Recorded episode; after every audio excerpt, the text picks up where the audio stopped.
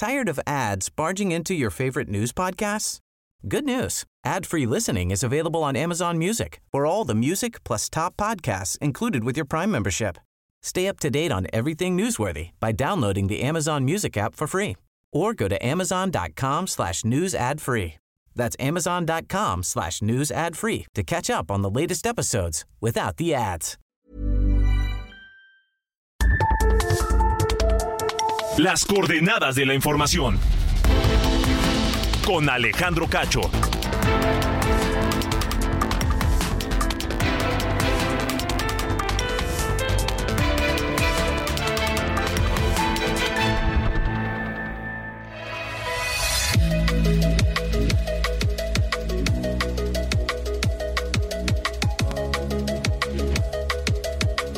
¿Qué tal? Muy buenas noches. Les saludo en este martes 25 de julio de 2023. Bienvenidos a las coordenadas de la información. Son las 8 en punto, la hora de las coordenadas de la información a través de la cadena nacional de Heraldo Radio y de Now Media Radio en los Estados Unidos. Yo soy Alejandro Cacho y les saludo a nombre de este equipo, Diana Bautista en la jefatura de información, Ángel Arellano en la producción y Ulises Villalpando en los controles.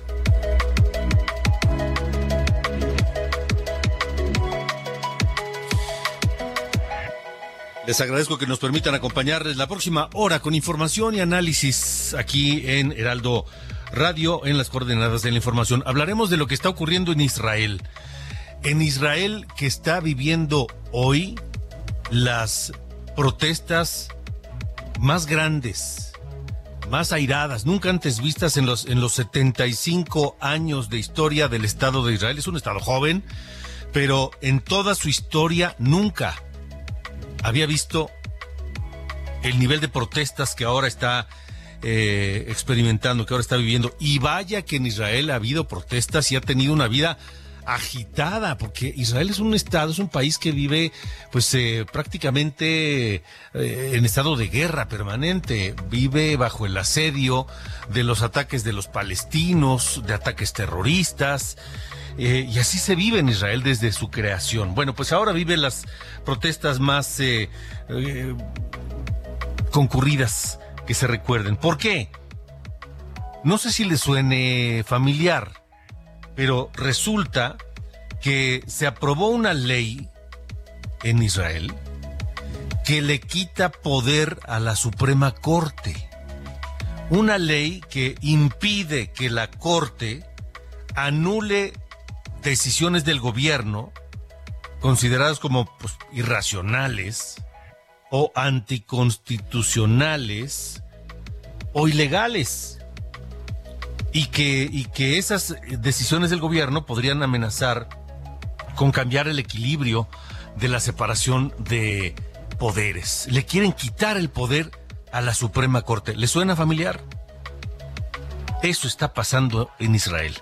Miles de personas han tomado las calles para protestar contra lo que califican un ataque a la democracia que vive Israel. ¿Qué sucede o qué sucederá en Israel?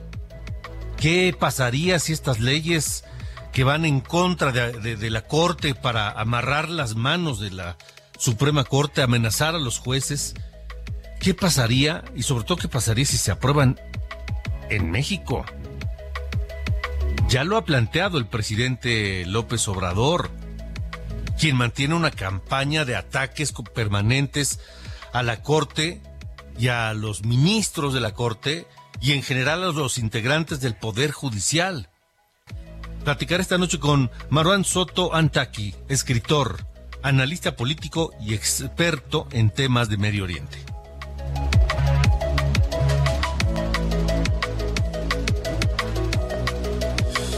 Y bueno, nos despertamos hoy con un dato eh, terrible.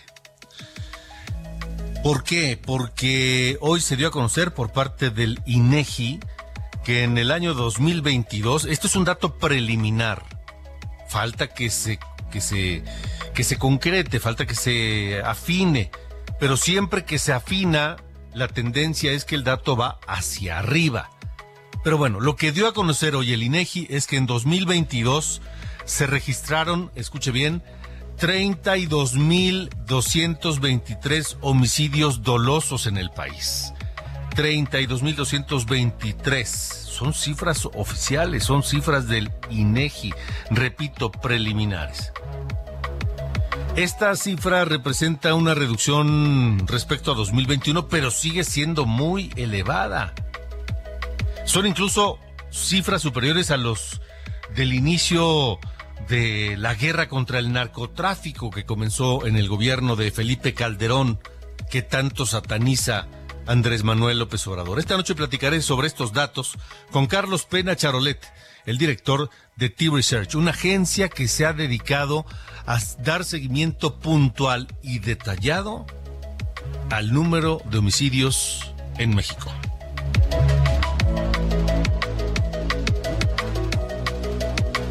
También esta noche aquí en las coordenadas de la información, el presidente municipal de Guadalajara, Pablo Lemus, del partido Movimiento Ciudadano, porque de acuerdo a la encuesta que publicó hoy Heraldo Media Group, encuesta de Poligrama, eh, sobre la, la, la elección de gobernador de Jalisco que se llevará a cabo el próximo año, él, Pablo Lemus, ganaría la elección para gobernador de Jalisco si la elección fuera el día de hoy. Así que platicaremos con Pablo Lemos, presidente municipal de Guadalajara, y de acuerdo a la encuesta de Poligrama publicada por Heraldo de México, ganaría la elección para gobernar Jalisco si la elección fuera hoy.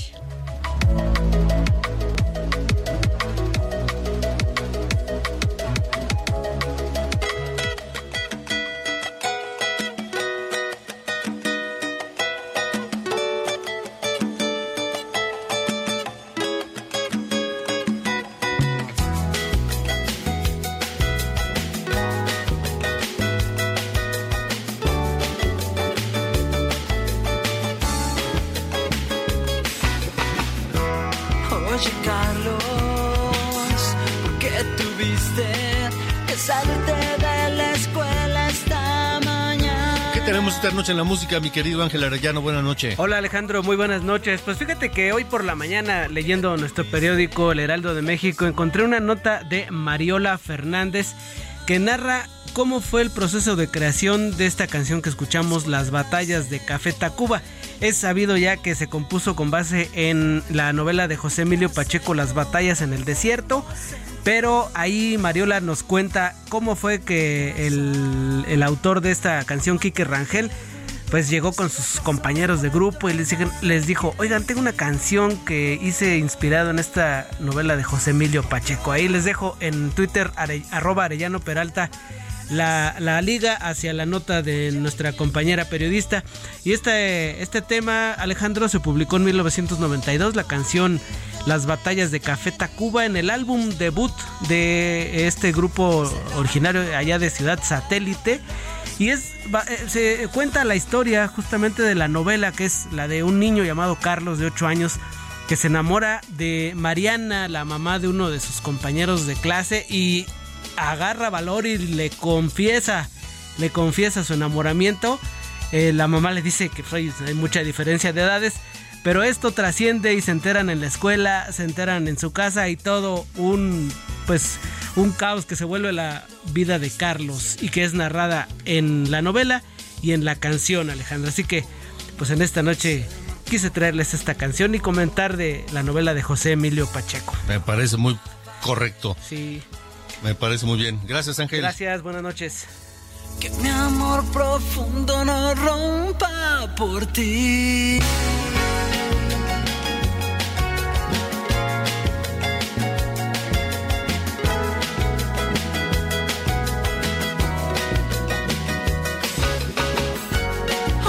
sacarlo.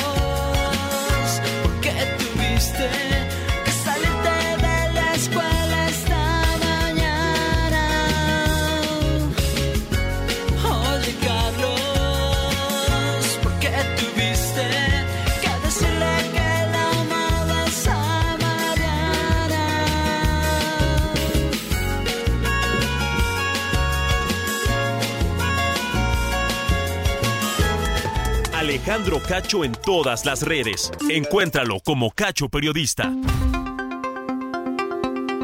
Continuamos, son las 8 de la noche con 9 minutos, 8 con 9 tiempo del centro de la República Mexicana. Vamos a ver lo que está ocurriendo en Israel. ¿Por qué? Porque es algo parecido a lo que se pretende hacer aquí en México. Allá en Israel, el Parlamento israelí aprobó una ley que les envió el primer ministro de Israel, Benjamín Netanyahu, que es el es como el jefe del gobierno de Israel. Allá hay un presidente y está el primer ministro. El primer ministro es el que, digamos, opera el gobierno. Eh, y esa ley que les envió eh, el primer ministro Benjamín Netanyahu a los legisladores israelíes anula la doctrina de la razonabilidad. Esto permitía a la Corte revisar y echar para atrás decisiones o nombramientos desde el gobierno determinar la constitucionalidad o la legalidad de una determinada legislación o decisión y permitía a los jueces asegurarse de que las decisiones tomadas por funcionarios públicos, pues por lo menos sean algo razonables. Y eso no le gustó al gobierno de Netanyahu y promovió esa ley. Luego de la aprobación de esta primera ley, la gente, los israelíes salieron a las calles a protestar por lo que califican un ataque a la democracia. Son las protestas más grandes en Israel desde que se conformó como Estado hace 75 años.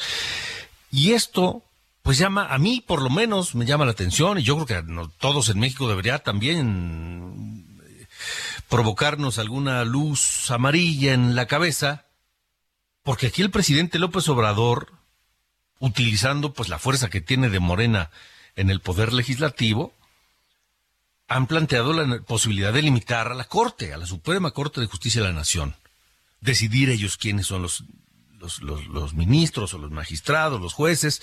Este, eh, el presidente ha mantenido una campaña de ataques y denostaciones permanente con la Corte. ¿Qué pasa en Israel? ¿Y esto podría pasar en México? Se lo pregunto y saludo a Maurán Soto Antaqui, escritor, analista político, experto en temas de Medio Oriente. Gracias por estar aquí. Buenas noches. Hola, ¿qué tal? Buenas noches. Ahora, sí, sí hay similitudes, no necesariamente todas, pero sí hay puntos de comparación. Para eso creo que tenemos que entender primero cuál es el contexto general de las cosas. Lo que vimos ayer fue la aprobación de la primera de una serie de reformas que han sacado a la gente a la calle desde hace más de medio año, van como siete meses de protestas.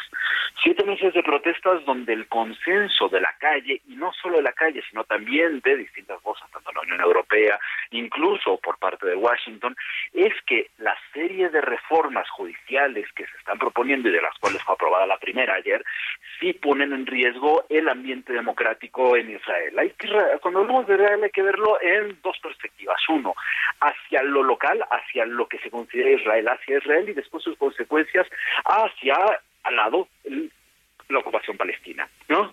Entonces hay un punto donde se mezclan todas estas cosas. El argumento con el que se está haciendo las reformas es, por ejemplo, como lo decías al principio, que los jueces tienen demasiado poder y no son electos por voto popular, son electos a partir de un órgano colegiado que tiene una raíz democrática, pero no es lo mismo que voto popular, ¿no? Es decir, como se hace en prácticamente todo el mundo.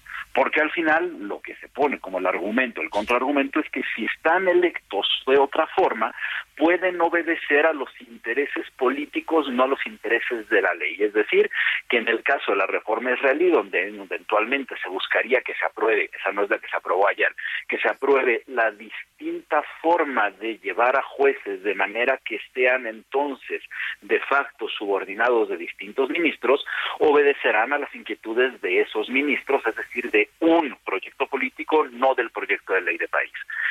A partir de eso sí encontramos ciertas similitudes, pero las similitudes, aunque no son totalmente equivalentes, tienen una raíz muy, muy parecida. Eh, el gobierno de Netanyahu llega de vuelta a su sexto periodo después de un momento de turbulencia realmente brutal en los últimos años dentro de la arena democrática israelí y llega al poder de la mano de una coalición conformada por distintos partidos de ultraderecha, extrema derecha, extra religiosos que se conforman a sí mismos, algunos de ellos bajo raíces identitarias donde el nacionalismo y la exclusión de los otros es quizá uno de sus, eh, de sus principales eh, rasgos fundacionales. Incluso hay que tomar en cuenta uno, por ejemplo, en 88-92 había un partido en Israel que se llamaba el Partido Kach, que fue decretado por la Suprema Corte como ilegal, se les prohibió seguir participando por el riesgo que significaban para la democracia. Bueno, ese partido evolucionó y su ideología está hoy en uno de los partidos que forman parte de esta coalición. El riesgo de la democracia en realidad se va hacia las dos concepciones de país que se podrían tener para dentro de Israel. Uno que quizá estaba buscando una forma un poco más plural de participación y otro absolutamente nacionalista. Solo que cuando hablamos de uno absolutamente nacionalista, identitario, religioso y demás, de manera indisociable afecta a las posibilidades de paz hacia Palestina y hacia el mismo interior del país. De manera que el escenario democrático en general sí encuentra la equivalencia entre la, inestabilidad absoluta que se genera cuando se llega a tomar una decisión con argumentos como este que dan para evitar que los jueces sean uh, electos como, son electos ahora y se simplifican las respuestas a partir de la concepción de un solo proyecto político, el que está en el poder. Ahí son muy, muy parecidas, con consecuencias evidentemente distintas a partir de los entornos. Eh, esto lleva ya varios meses. ¿No se ve que el gobierno de Netanyahu en Israel vaya a ceder, sino lo contrario, va a seguir adelante, ¿no? Sí, y ahí está otra de las grandes de los grandes dilemas. A ver, primero, en el sentido más más práctico hacia esta. ¿Cuál es la reforma que se acaba de aprobar? Y ahí entra quizá el paralelismo más inmediato hacia México. Lo que se acaba de aprobar es en realidad que no se puedan decretar para nosotros serían anticonstitucionales, como decías en un inicio, las decisiones del gobierno. Lo que pasa en el caso de Israel es que no tiene un sistema constitucional como el nuestro, sino un sistema de leyes y reglas que se van desarrollando en el tiempo más que una constitución como la entendemos nosotros, ¿no? Entonces, a la hora en la que no se puede por parte de la Suprema Corte decir que lo que hizo un gobierno va fuera de los acuerdos que dan concepción a un país, sea la Constitución o no la Constitución, las reglas y los acuerdos o la Constitución como la nuestra, entra en la bronca de si se puede o no rechazar lo que se acaba de aprobar. México frente a eso también tendría ciertas eh, ciertas preocupaciones, pero no solamente México, también dentro de las protestas que se han dado en los últimos meses se dice no queremos ser como Hungría, no queremos ser como Turquía, porque esa visión reduccionista en la que se empiezan a simplificar las cosas de la manera en la que se dice que los jueces sean electos por mano alzada, por ejemplo, es realmente simplificadora y ahí es donde nace el, eh, el peligro hacia la democracia. Hoy no se sabe, y hay, hay distintas eh, versiones que estarán discutiendo en los próximos días, si sí hay posibilidad o no para la Suprema Corte de rechazar lo que se acaba de probar, que afecta las decisiones y las posibilidades de la misma Suprema Corte. Bueno, eso podría también ocurrir en las distintas, eh, en las distintas reformas que llevan a reforzar todavía más el proyecto identitario. Hay una que quizá no encontramos en México la equivalencia directa, pero sí el espíritu de la equivalencia. Dentro del paquete de reformas, quizá la más peligrosa es una que le da a la Corte Rabínica, que es una corte que ya existe dentro del aparato legal israelí, mucho más poderes que los que tiene hoy. Es decir, las creencias personales o la visión de las creencias personales de alguien se transforman en o adquieren un rango superior a las del Estado en el conjunto. Bueno, sea ideología, sea un acercamiento a una afiliación política, es muy peligroso meterse este tipo de cosas porque se vulnera la naturaleza plural de un Estado, ¿no? Cuando vemos el caso mexicano, que es un Estado mucho más plural, resulta que entonces las complicaciones podrían ser también muchísimo, muchísimo más grandes. Estamos entonces eh, frente a un escenario que podría repetirse en, en, México de acuerdo a cómo se ven las cosas, ¿no? A ver, tiene equivalencia, repetirse siempre, a ver, es muy difícil pensar, particularmente en el caso medio oriental de Israel, que se, puede, eh, que se pueda repetir a lo que tenemos en México. Eso sí es lo mismo que hemos hablado desde las violencias. Nuestras violencias son distintas, nuestras estructuras democráticas son distintas, pero el espíritu reduccionista de las, uh, de las propuestas, de las reformas y de las acciones políticas es el que es muy, muy parecido. Eh, al final, en eso no es que solamente esté México e Israel metido, sino muchísimos, muchísimos otros países donde llegan al poder por las vías democráticas distintos gobiernos que usan esas herramientas democráticas para minar la democracia Y eso sí lo vemos en los ataques a la Corte en México, los vemos también en los ataques dentro de las distintas estructuras de poder, en el caso de Turquía y demás, de manera que sí, a partir de las instituciones que cada país va teniendo, sí encontramos similitudes. En este caso en particular, sobre todo cuando el discurso termina por ser muy coincidente en el decir que los jueces tienen demasiado eh, poder sin haber sido eh, sin haber sido electos popularmente. Eso ocurre en cualquier parte del mundo porque si se eligen popularmente obedecen a intereses políticos y no los de la ley. Claro. Deberíamos entonces estar muy atentos a lo que ocurre en Israel.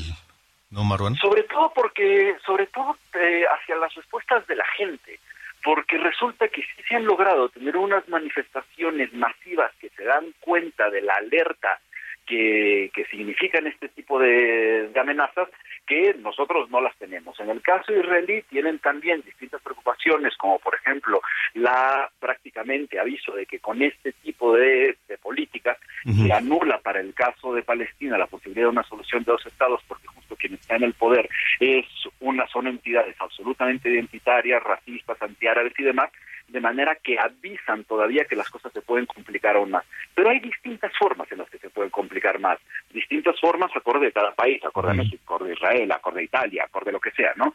Sí, sí, tenemos que ver y también tratar de reflexionar un poco por qué las vulneraciones a las estructuras básicas de la democracia no despiertan el enojo en México que sí despiertan en otros países. De acuerdo. Marón Soto, gracias por haber estado aquí. Estaremos muy atentos y en, en contacto para comentarlo. Muchísimas gracias. Al contrario, gracias, gracias. Las 8 con 21. Alejandro Cacho en todas las redes. Encuéntralo como Cacho Periodista. Ya solo como comentario final, sí hay que tener mucha atención a lo que está ocurriendo en Israel, porque en México vamos, vamos por el mismo camino. Misael Zavala, tienes información sobre otra vez los legisladores de Morena evitaron la discusión y la comparecencia de López Gatel. Te escuchamos, Misael. Buenas noches.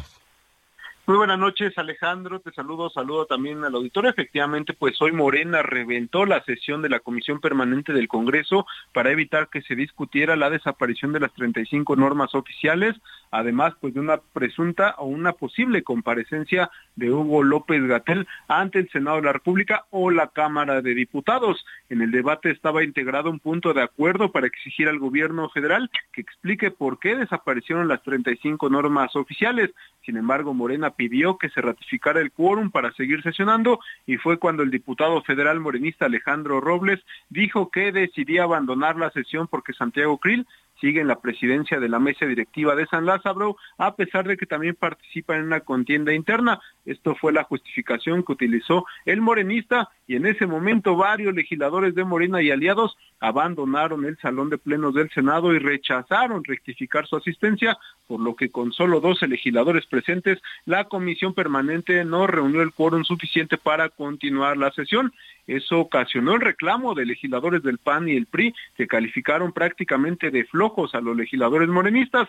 La diputada federal por el PRI, Carolina Villano, también dijo que Morena es mayoría en la comisión permanente del Congreso y pues quiere en este sentido reventar el quórum. Desde su escaño, la vicecoordinadora del PAN en el Senado, Kenia López Rabadán, calificó de irresponsables a los diputados y senadores de Morena, los acusó de reventar la sesión porque no les gusta escuchar la verdad por la desaparición de varias instituciones y ahora en este caso pues las 35 normas. Al final únicamente 12 de los 38 legisladores que conforman la comisión permanente rectificaron su asistencia, por lo que el presidente en funciones Santiago Krill declaró que no había quórum para continuar con la sesión y ahora pues sesionarán hasta el próximo primero de agosto cuando pues haya una nueva eh, pues reunión de tanto diputados como senadores, Alejandro. Pues otra vez se salieron con la suya y protegieron a López Gatel.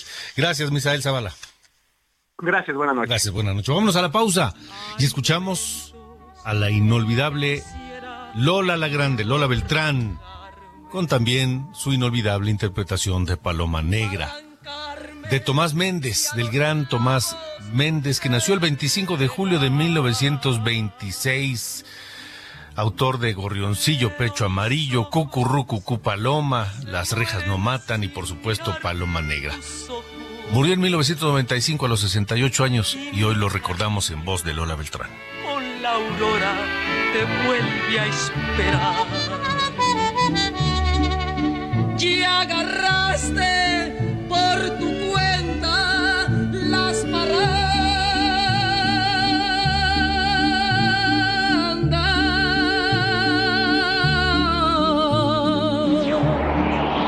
coordenadas de la información.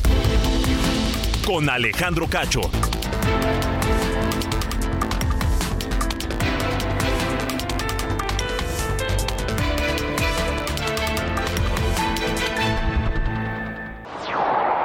Las coordenadas de la información.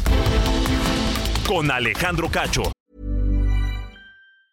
Tired of ads barging into your favorite news podcasts? Good news. Ad-free listening is available on Amazon Music for all the music plus top podcasts included with your Prime membership. Stay up to date on everything newsworthy by downloading the Amazon Music app for free or go to amazon.com slash news ad free. That's amazon.com slash news ad free to catch up on the latest episodes without the ads.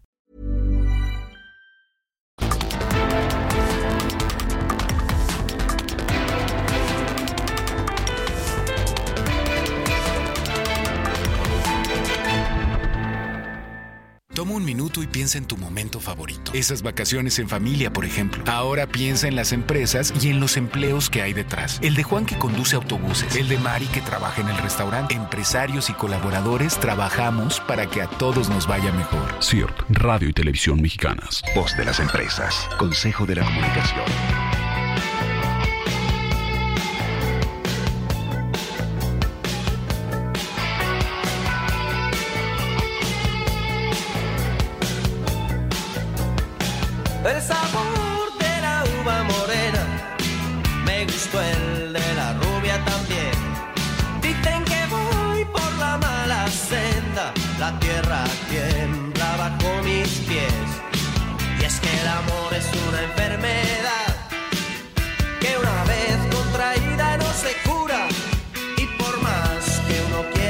8 con 31, Radio Futura de la época del rock en español en los 80, a Cara Cruz. Este tema que los hizo mundialmente famosos. El 25 de julio de 1954 nació en Zaragoza, España, Santiago Aucerón.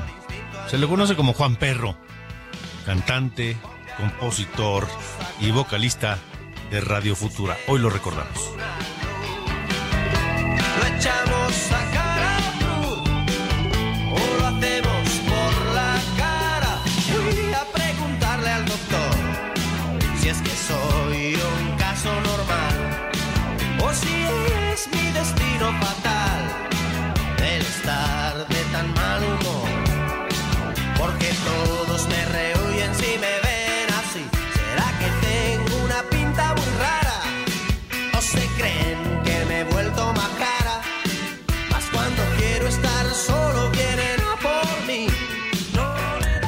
Alejandro Cacho en todas las redes. Encuéntralo como Cacho Periodista.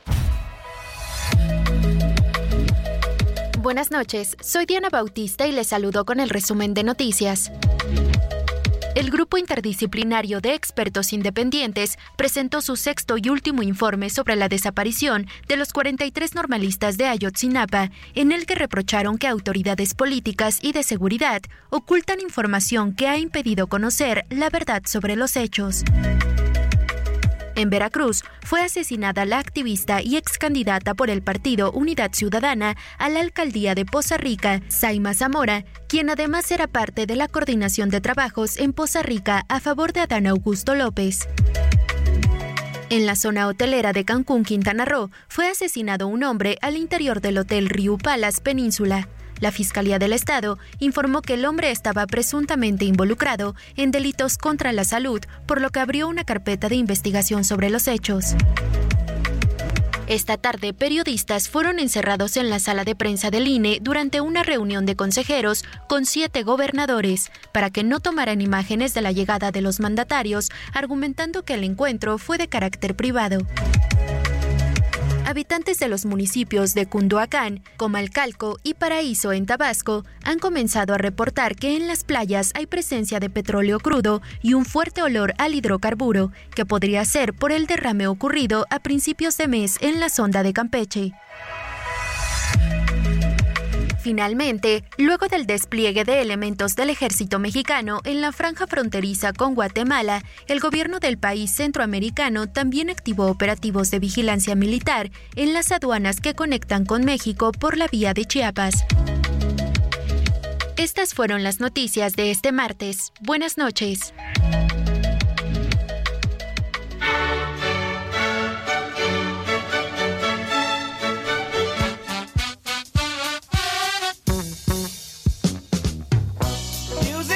Mi querido Carlos Allende, buena noche. Buenas noches, mi estimado señor Cacho. Em, hoy quiero abordar un tema que, eh, pues digo, un poco se, se, habló el fin de semana a partir de la decisión de Elon Musk de renombrar, ¿no? De rebrandear eh, Twitter ahora solamente como X, ¿no? Como X. Em, proyectó ya el, logotipo que dice que es temporal a sus oficinas en San Francisco. Si entras a la página de Twitter en, eh, en una computadora, ya no sale el pajarillo, ya literalmente sale la X.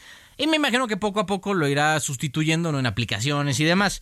Mucha gente está en desacuerdo ¿no? con esta decisión porque no les gusta que se llame X, X o lo que sea. Digo, pues digo, es la empresa del señor, él puede hacer lo que se le dé la regalada gana con ella.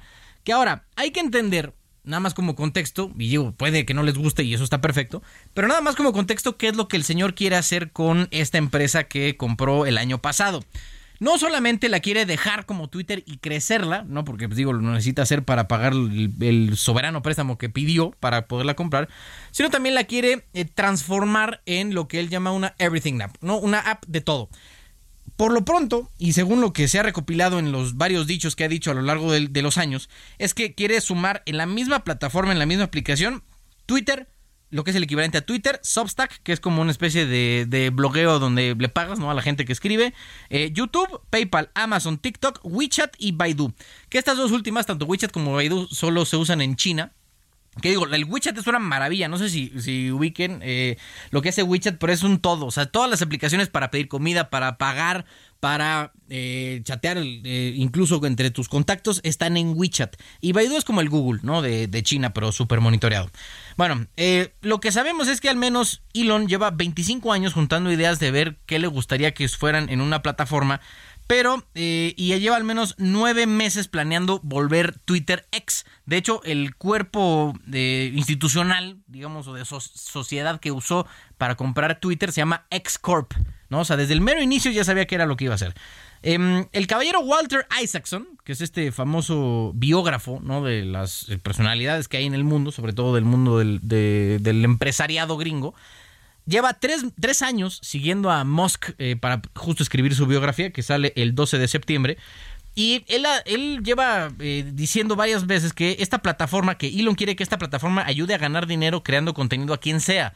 Y específicamente en la parte que nos compete, señor Cacho, en el tema del periodismo, eh, Musk tiene la visión de crear esta plataforma con una alternativa a la suscripción general que se tiene a los medios que cada persona desee para que usuarios compren lo que les plazca y lo que les guste.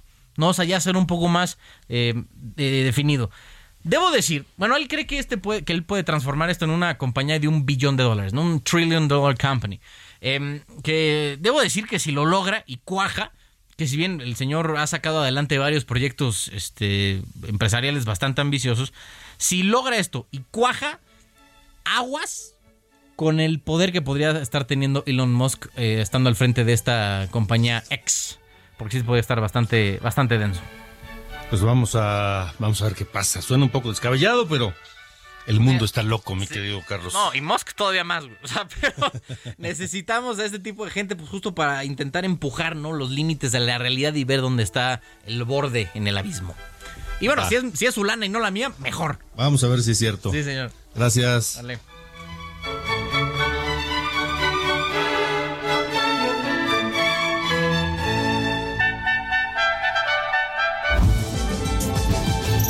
2024. Continuamos, son las 8.38, tiempo del centro de México. Eh, este día, hoy, eh, Poligrama y Media Group publicaron su nueva encuesta acerca de las preferencias electorales para la gubernatura de Jalisco que se renovará el próximo año, en la ruta 2024 que ya estamos eh, inmersos. Será Jalisco uno de los nueve estados que eh, tendrá elección para gobernador. Y a la pregunta de por cuál partido simpatiza usted, le preguntaron a los jaliscienses. Saludos, por cierto, a quienes nos escuchan en, en, en, en la zona metropolitana de Guadalajara a través de Heraldo Radio Jalisco. Un abrazo fuerte para todos. La pregunta fue, ¿con cuál partido simpatiza? Y las respuestas son estas. El 33% dice que por Morena. 33%, no es poco. 27% Movimiento Ciudadano, que es el partido del actual gobernador Enrique Alfaro. Muy lejos el PAN, con 11%. Más lejos el PRI, con 8.8%. Después un partido local que se llama Hagamos, 2.7%. El Partido del Trabajo, 2%. Partido del Futuro de Pedro Kumamoto, 1.7%. El Partido Verde, 1.6%. Y nadie, ninguno, el 12.2%. Luego, la siguiente pregunta, que es la buena. Si hoy fuera la elección para gobernador de Jalisco, ¿por cuál de los siguientes candidatos votaría? Y si hoy fuera la elección, hoy ganaría Pablo Lemus, de Movimiento Ciudadano actual presidente municipal de Guadalajara, la capital. Ganaría con el 34.4% de los votos. En segundo lugar estaría Carlos Lomelí de Morena con 26.8%, o sea, son cuatro puntos de diferencia, digo, perdónenme, ocho puntos de diferencia. Luego, Pedro Kumamoto, muy lejos, 12.5% del partido Hagamos. Laura Aro del PRI, 11.8% sin posibilidades y luego el 14.5% de los jaliscienses dice que no sabe. Ojo con ese porcentaje, ¿eh? no sabe. Esta mañana platiqué con Pablo Lemus, el presidente municipal de Guadalajara y quien ganaría la elección para gobernador de Jalisco si es que fuera hoy. Bueno, primera impresión sobre esta encuesta que publica Heraldo Media Group. Bueno, que no hay que confiarnos porque va a ser una elección muy competida. Aunque los números son favorecedores, tenemos que seguir enfocados en nuestro trabajo. Mi responsabilidad actual es como alcalde de Guadalajara y será mi mejor carta de presentación rumbo al 2024.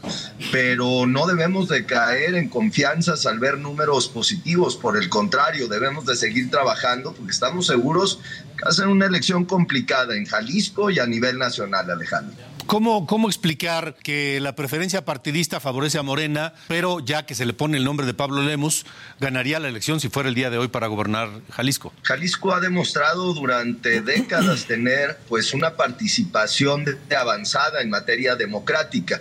En Jalisco se vota más por las personas que por los partidos y esto es lo que podemos distinguir en esta encuesta que presenta el día de hoy el Heraldo. Es importante decir también que no debemos de basarnos solamente en una persona, sería un error pensar solamente en Pablo Lemus. Tenemos que construir un proyecto colectivo, un proyecto en equipo, un proyecto de unidad al interior de Movimiento Ciudadano que nos permita refrendar el triunfo en la gubernatura del estado de Jalisco. Que por cierto, eh, ya que hablamos de esa cohesión, Movimiento Ciudadano parece un, un partido unido allá en Jalisco, ¿no? Efectivamente, estamos haciendo un gran trabajo al interior eh, de, del Partido Movimiento Ciudadano.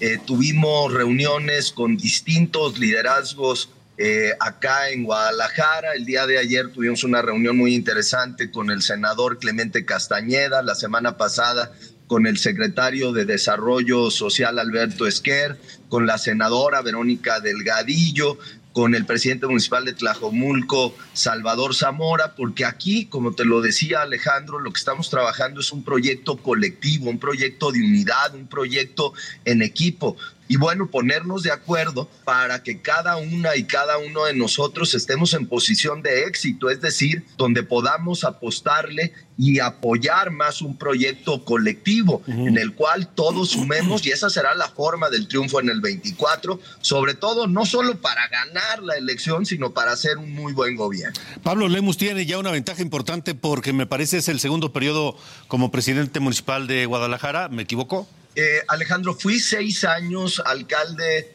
del municipio de Zapopan y acto seguido, digamos, eh, llevo ya dos años prácticamente como presidente municipal de Guadalajara, es decir, llevo ocho años eh, continuos como alcalde en la zona metropolitana de Guadalajara y creo que esto me da la experiencia suficiente, el bagaje para poder aspirar a la gubernatura del Estado, tenemos que darle continuidad al trabajo iniciado por el gobernador Enrique Alfaro y bueno, pues refrendar este triunfo para Movimiento Ciudadano. ¿Qué retos son los más eh, desafiantes para Jalisco en los próximos años que va a enfrentar el siguiente gobernador?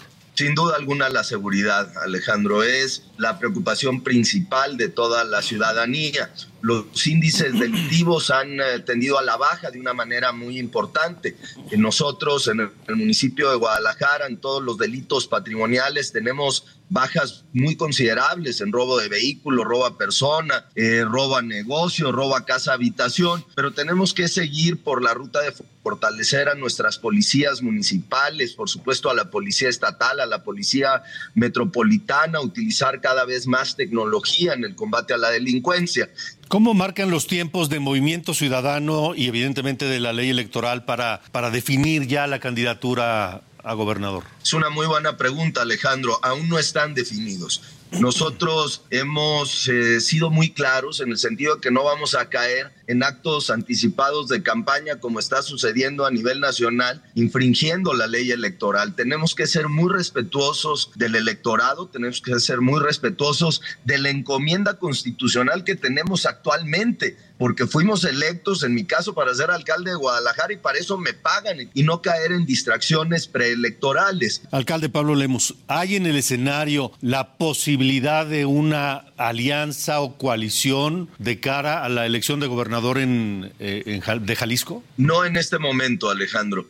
Eh, el partido ha sido muy claro en el sentido de decir que no vamos eh, por el momento a jugar en alianza en la siguiente elección del 2024. Sin embargo, hay que esperar. Yo creo que todavía falta mucha película por ver.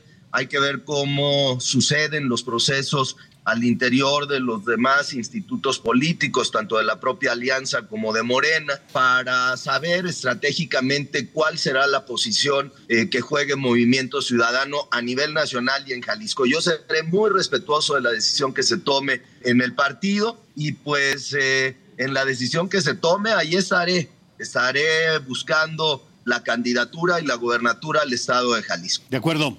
Alcalde Pablo Lemus, gracias por haber estado con nosotros y seguramente es la primera de varias conversaciones que habremos de tener en el futuro de aquí al 24. Muchas gracias. Gracias Alejandro por el espacio.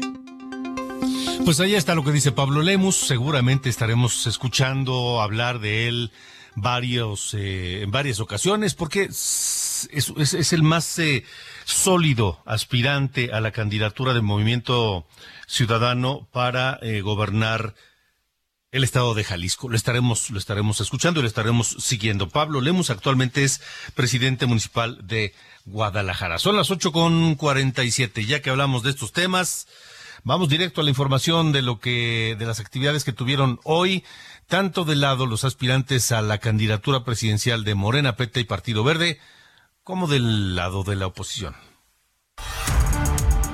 En el día 37 de 70 de las giras de los aspirantes de Morena a la presidencia, Marcelo Ebrard viajó a Coahuila. En una asamblea habló acerca de las boyas colocadas en Texas y señaló que el gobernador Greg Abbott está violando el derecho internacional. Adán Augusto López está de visita en Nuevo León, donde durante una asamblea aseguró que el próximo año se va a reformar el Poder Judicial y la Suprema Corte. El año próximo se va a reformar, se va a modificar el Poder Judicial de la Federación y la Suprema Corte de Justicia de la Nación. Ustedes quieren que los ministros de la Corte sigan ganando 600 mil pesos mensuales. Pues se tiene que acabar. Ricardo Monreal ofreció tres asambleas durante el día, la primera en su natal Zacatecas y las otras dos en Aguascalientes. A través de un video en redes sociales, agradeció a Zacatecas y señaló que se necesita recuperar la paz y la tranquilidad en el estado.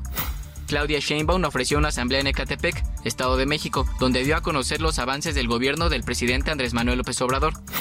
De regreso a la Ciudad de México, Gerardo Fernández Noroña mantuvo una reunión privada con la comunidad libanesa en México y salió a Iztapalapa con el Noroña Bus. Manuel Velasco del Partido Verde se encuentra en Baja California Sur para tener reuniones privadas. En la oposición, luego de que el diputado de Morena, Alejandro Robles, denunciara a Santiago Krill por supuestamente usar recursos públicos para promocionarse rumbo a las elecciones de 2024, el panista respondió que él también hará una denuncia por daño moral y regresará el dinero que gane al Estado mexicano. Lo voy a denunciar por daño moral. ¿Y sabe para qué? Para que el dinero que cuesta a la Fiscalía General y a la Contraloría de lo que usted ha hecho, el dinero que le voy a ganar a usted en un daño moral, se los voy a regresar para que el Estado mexicano no pierda. De visita en Puebla, Xochitl Gálvez consideró que para debatir sería más divertido hacerlo con Marcelo Ebrard, mientras que Claudia Sheinbaum tendría que aflojarse más. La verdad es más divertido Ebrard. Me la pasaría mejor con él. Es bastante simpático, es un hombre preparado. Y la doctora pues, había que aflojarla tantito para que no sea tan seria. Este, que nos tomemos la vida con más filosofía. Esta fue la actividad de los precandidatos presidenciales.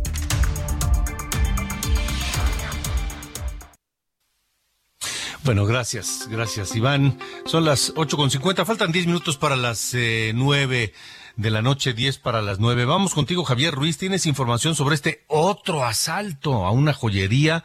Ahora fue en la alcaldía Gustavo A. Madero. Hace unas semanas vimos cómo a plena, no, no luz del día, pero a las 7 de la tarde, cuando mucha gente todavía está pues en la calle haciendo actividades, este, en, en, este centro comercial Antara, llegaron unos sujetos eh, y armados con marros, pues se llevaron varios eh, relojes y joyas de este lugar. Afortunadamente ya fueron detenidos varios, varios de ellos. Pero de cualquier manera, eh, hoy se repitió la historia. Javier Ruiz, en Gustavo Amadero, te escuchamos. Buenas noches. Así es, Alejandro, ¿qué tal? Excelente noche. Y efectivamente, Alejandro, como lo mencionas, justamente el día de, de mañana se cumple un mes pues de este asalto en esta joyería Antaur. En esta ocasión pues fue en la alcaldía Gustavo Amadero, exactamente en el parque Tepeyac, este centro comercial que lo abrieron, pues no, no tiene mucho, es una plaza prácticamente pues nueva, ingresaron a dos sujetos, al menos es lo que se sabe, todos ellos pues eh, vestían principalmente playera blanca, gorra negra, eh, un pantalón en color azul de mezclilla y otro sujeto más que venía todo de negro, ingresaron pues a este centro comercial y robaron pues eh, la joyería con razón social La Esmeralda, esta joyería que se encuentra pues a, prácticamente al primer eh, nivel, tuvieron que subir unas escaleras eléctricas, después amagaron al personal y de acuerdo a lo que han informado eh, las autoridades que se robaron cinco pues pertenencias. No han mencionado si se trata de cinco relojes, cinco anillos, cinco cadenas, únicamente lo que está mencionado es que sustrajeron eh, cinco, cinco pertenencias, salieron corriendo y justamente durante la corrida eh, dieron un disparo de arma de fuego, lo que pues alertó a más eh, personal de seguridad, incluso uno de los guardias pues corrió al correr, eh, al escuchar esta detonación, pues lo que se habla es que presuntamente pues se espantó al ver la detonación, quiso correr, se tropieza y pues prácticamente también se pega en el rostro. Lo tuvieron que atender paramédicos que llegaron al lugar y por supuesto pues aumentó un operativo en los alrededores de esta plaza que se encuentra justamente ubicada en la avenida Ingeniero Eduardo Molina, casi con el eje 5 norte, esto en la alcaldía Gustavo Amadero. Se montó un operativo, pero hasta el momento pues han logrado detener a estos dos sujetos, los cuales huyeron a bordo de una motocicleta. También, pues eh, todo lo único que se sabe por parte de las autoridades es que estos dos sujetos pues ya los habían visto en esa zona, probablemente ya habían estudiado cómo iban a hacer el, atraco, el asalto, y pues eh, después de este robo se cerró esta joyería, pero la joyería por razón la Esmeralda, tuvieron bastantes elementos, policía de investigación, no se cerró el centro comercial, únicamente el, local y posteriormente pues también ya fue abierto el mismo para que comiencen las investigaciones. Momento Alejandro, ese reporte que tenemos.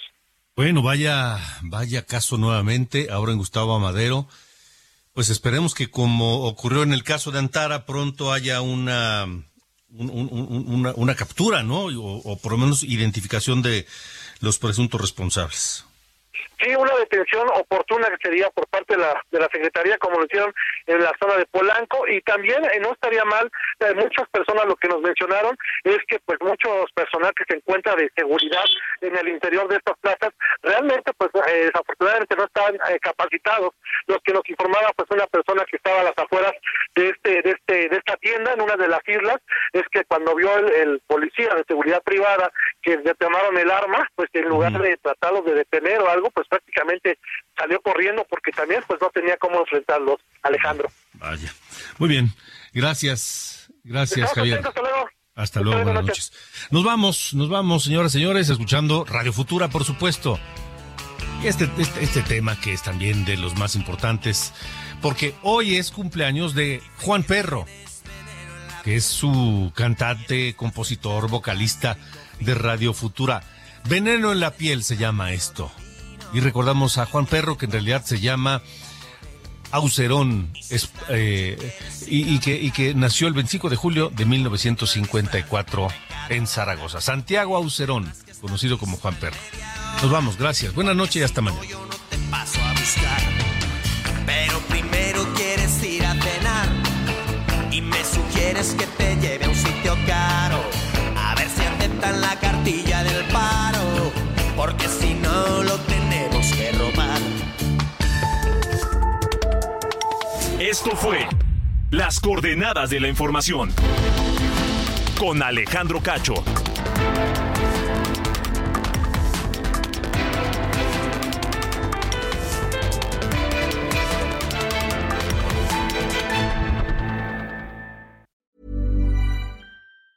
Tired of ads barging into your favorite news podcasts? Good news. Ad-free listening is available on Amazon Music for all the music plus top podcasts included with your Prime membership. Stay up to date on everything newsworthy by downloading the Amazon Music app for free or go to amazon.com slash news ad free. That's amazon.com slash news ad free to catch up on the latest episodes without the ads.